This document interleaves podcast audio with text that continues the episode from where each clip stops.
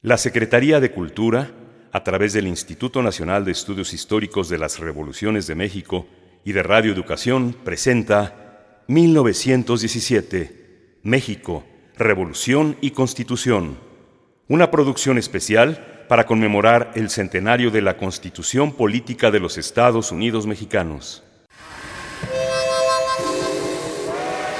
1917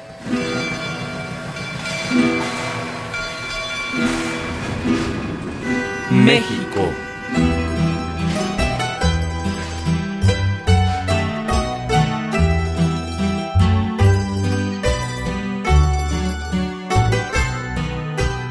Revolución y Constitución.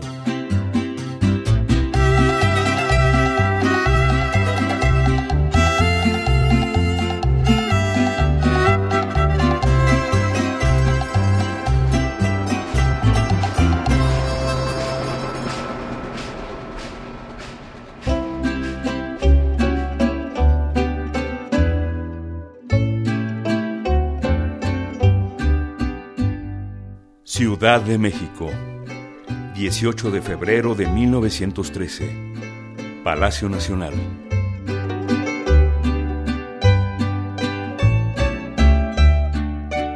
Al pueblo mexicano, yo, Victoriano Huerta, en vista de las circunstancias difíciles por que atraviesa la nación, y muy particularmente en estos últimos días la capital de la República, en la que por obra del deficiente gobierno del señor Madero bien se puede calificar la situación casi de anarquía, he asumido el poder ejecutivo. Y en espera de que las cámaras de la Unión se reúnan, desde luego, para determinar sobre esta situación política actual, tengo detenidos en el Palacio Nacional al señor Francisco Madero y su gabinete, para que una vez resuelto ese punto y tratando de conciliar los ánimos en los presentes momentos históricos, trabajemos todos en favor de la paz, que para la nación entera es un asunto de vida o de muerte.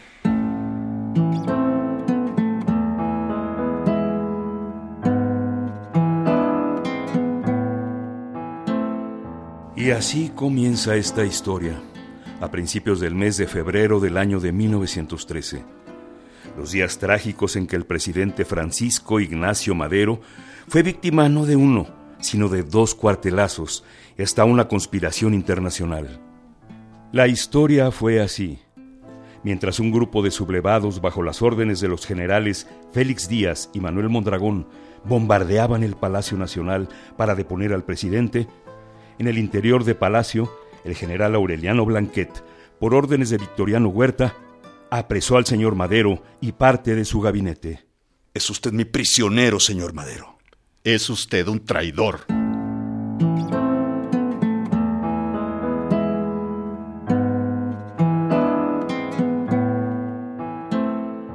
Preso el señor Madero, el embajador estadounidense Henry Lane Wilson, que nunca vio con buenos ojos al gobierno maderista, se encargó de reunir a los golpistas Félix Díaz y Victoriano Huerta en la sede diplomática de los Estados Unidos. En esa reunión se pactó el desconocimiento del gobierno de Francisco I. Madero, la asunción de Huerta como presidente provisional y el nombramiento de un gabinete afín a los intereses norteamericanos. El día 19 de febrero de 1913, don Francisco I. Madero y el vicepresidente José María Pino Suárez se ven obligados a renunciar a sus cargos y el Senado nombra a Victoriano Huerta presidente constitucional de la República. Saltillo, Coahuila, 18 y 19 de febrero de 1913. Preso Madero y Huerta presidente. Esto es inaceptable, don Venustiano. Lo mismo opino, señores. Esto es una verdadera regresión a nuestra vergonzosa y atrasada época de los cuartelazos. Eh, por supuesto, por supuesto.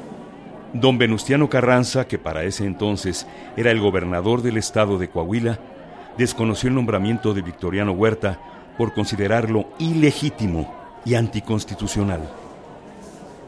Pues una vez que ustedes han sido enterados de esta circular que ha enviado el propio Huerta a todos los gobernadores, me parece que es una obligación ineludible del gobierno de Coahuila reprobar semejantes actos, incluso si esto implica recurrir a las armas para restaurar el orden legítimo, el orden constitucional.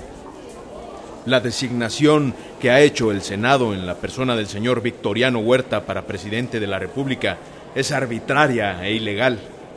Les informo que en estos momentos enviaré una comunicación oficial al Congreso con el deseo de que el gobierno de nuestro Estado asuma la actitud que dicta la ley y el decoro. Cuente con nosotros. El Congreso del Estado está con usted, señor gobernador.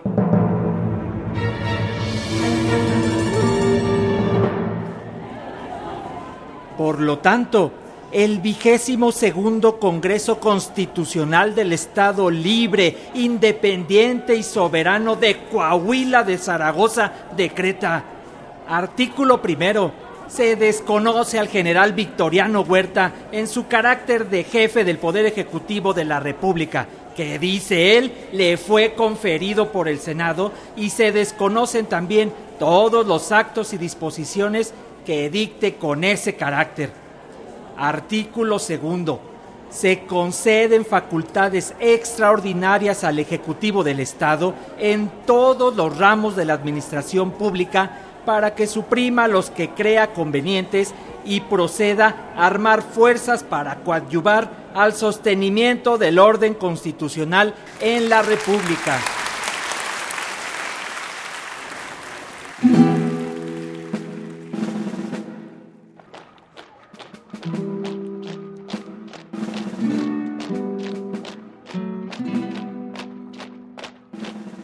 22 de febrero de 1913, Ciudad de México. Pero, ¿qué pasa? Señor Madero, señor Pino Suárez, levántense. Soy el general Felipe Ángeles. Dígame, ¿qué es esto? Vamos, digan, ¿a dónde piensan llevarnos? Nos llevaremos afuera, a la penitenciaría. A ellos. A usted no, general Ángeles. Yo voy también. No, general. Usted se queda aquí.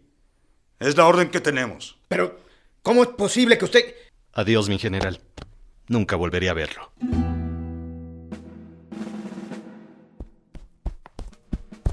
Señor gobernador, asesinaron al presidente Madero y al señor Pino Suárez. Estoy enterado del atentado. Ha sido una infamia. Temía yo por su vida. Era un buen hombre, le hice saber en varias ocasiones que sería muy complicado gobernar con un gabinete y un ejército que no le fueran leales.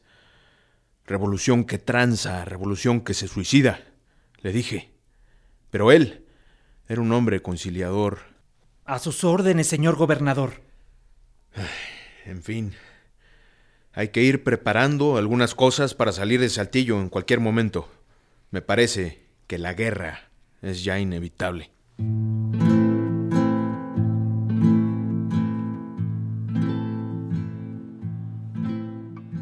Aunque en la capital muchos celebraron la muerte de Madero y el fin de la rebelión, para los que habían confiado en los cambios que traería la democracia, la muerte de don Pancho Madero auguraba un mal porvenir.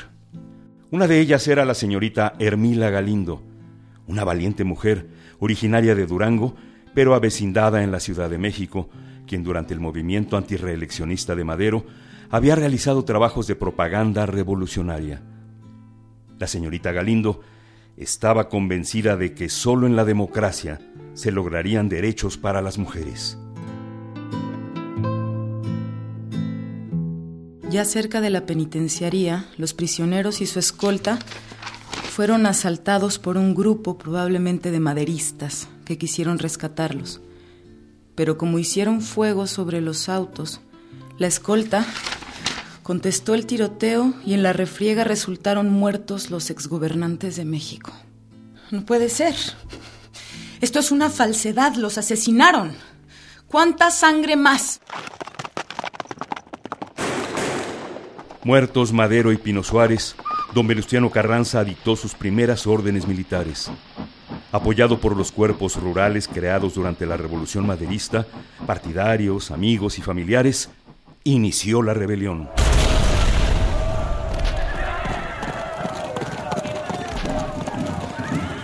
Señor gobernador, el teniente Treviño sugiere que nos repleguemos. Es imposible tomar Saltillo. Tenemos muchas bajas. No vamos a resistir. Está bien. Que se retiren todos. Avise que nos concentramos camino a Monclova. Sí, señor. ¡Retirada! ¡Retirada! Perdimos muchos hombres, señor gobernador. Lo sé, amigo Breceda. Es lamentable. Me preocupa el ánimo de la tropa. Están cansados y hambrientos, señor. Fueron dos días de combate. Esta noche llegaremos a la hacienda de Guadalupe. El dueño y el administrador son buenos amigos. Ahí podremos descansar y comer algo. Sabe, algunos de los muchachos se han acercado para cuestionarme sobre los motivos de la lucha. Lo sé, señor. Debe usted comprenderlos. Pusieron muchos anhelos en el presidente Madero, en los cambios que vendrían con la caída de don Porfirio. Y ya ve usted. Creo que debemos tener una mejor claridad de lo que esta lucha significa, algo que oriente nuestra causa y a los que más tarde que temprano se unan a nosotros. Necesitamos un plan. ¿Un plan revolucionario? Pienso en algo más concreto, digamos, un plan político de acción. Creo que un plan revolucionario podría traernos muchos problemas en este momento, divisiones, desacuerdos. Mire, allá están las luces de la hacienda. Adiós.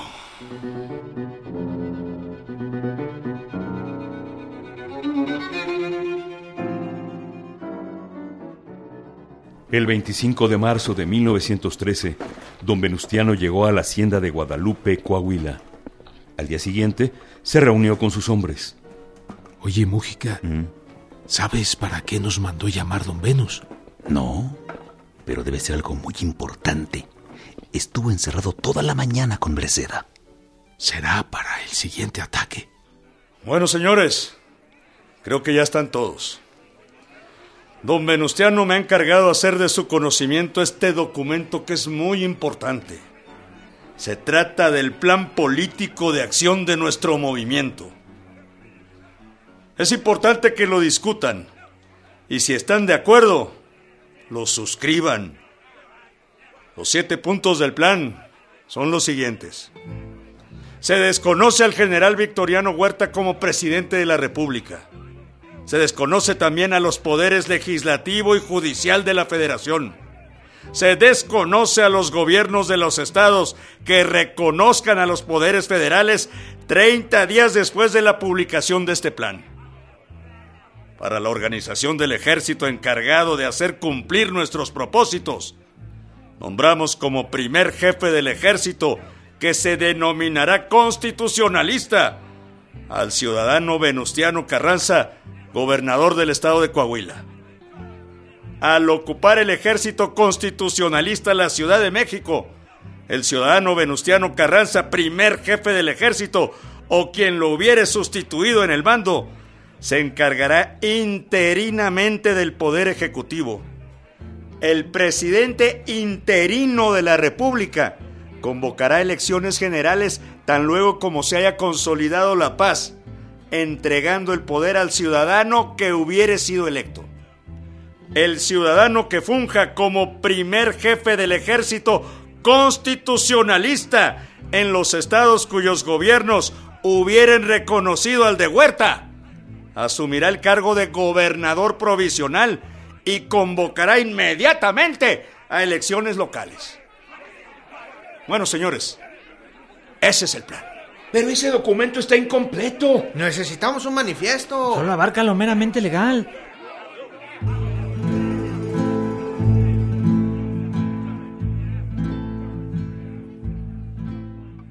¿Qué pasa, señores? ¿Por qué tanto alboroto? ¿Han leído ya el documento? Sí, señor. Lo hemos discutido y tenemos algunas observaciones. Pensamos que el motivo de nuestra campaña es perfectamente claro pero también consideramos que un plan revolucionario debería hablarle al pueblo. Digamos, no solo de la razón legal de la guerra.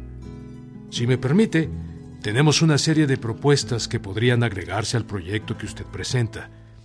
Algunos lineamientos agrarios, eh, garantías para el obrero, el fraccionamiento de los latifundios, la abolición de las tiendas de raya. Señores, señores, a ver, yo les pregunto, ¿quieren ustedes que la guerra dure dos años o cinco años? La guerra será más breve mientras menos resistencia haya que vencer. El señor, con todo respeto, aquí hay juventud para luchar no solo cinco años, sino diez, si es preciso. Miren ustedes, los terratenientes, el clero y los industriales son más fuertes y vigorosos que el gobierno usurpador. Hay que acabar primero con Huerta y atacar después los problemas que con justicia entusiasman a todos ustedes. Entiendo sus inquietudes, pero me parece que su juventud no les permite meditar sobre los medios para eliminar a todas las fuerzas que se opondrían tenazmente al triunfo de la causa. Yo les prometo que al término de nuestra patriótica encomienda, el siguiente paso será poner en práctica un programa social con todas las reivindicaciones que ustedes proponen. ¿Les parece? De acuerdo, señor.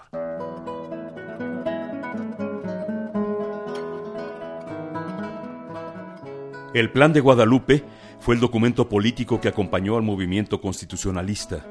En abril de 1913, las fuerzas revolucionarias de Chihuahua y Sonora se adhirieron al plan.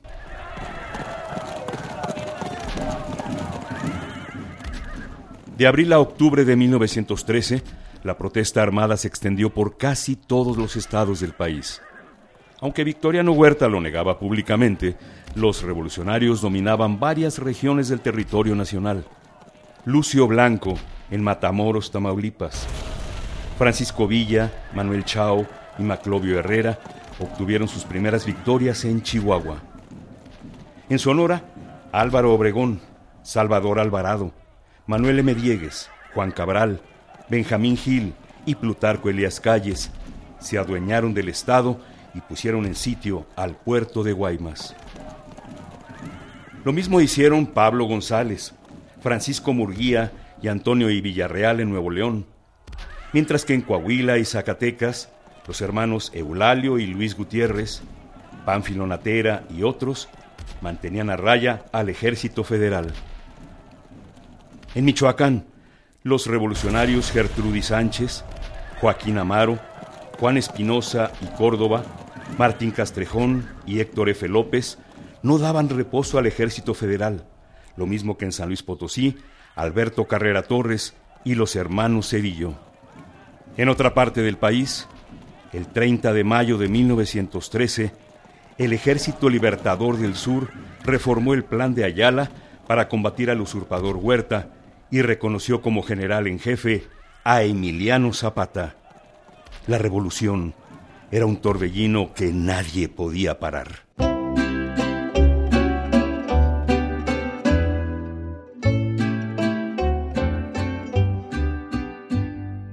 Participamos en este capítulo como narrador Juan Stack, en el papel de Venustiano Carranza, Sergio Bonilla, interpretando a Hermila Galindo, Fernanda Echevarría, rúbrica y música incidental original de Ernesto Anaya, investigación y guion original de Roberto Nájera Rivero, con las actuaciones de José Ángel Domínguez, Sergio Alberto Bustos, Joaquín Chablé, Francisco Muñoz, Roberto Nájera y María Eugenia Pulido. En el equipo de producción, Fortino Longines, Gabriela Castillo, Francisco Muñoz, Lourdes Garzón, Laura Elena Padrón y María Felicitas Vázquez Nava. 1917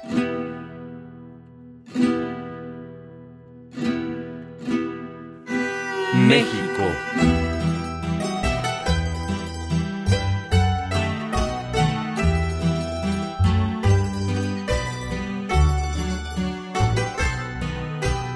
Revolución y Constitución.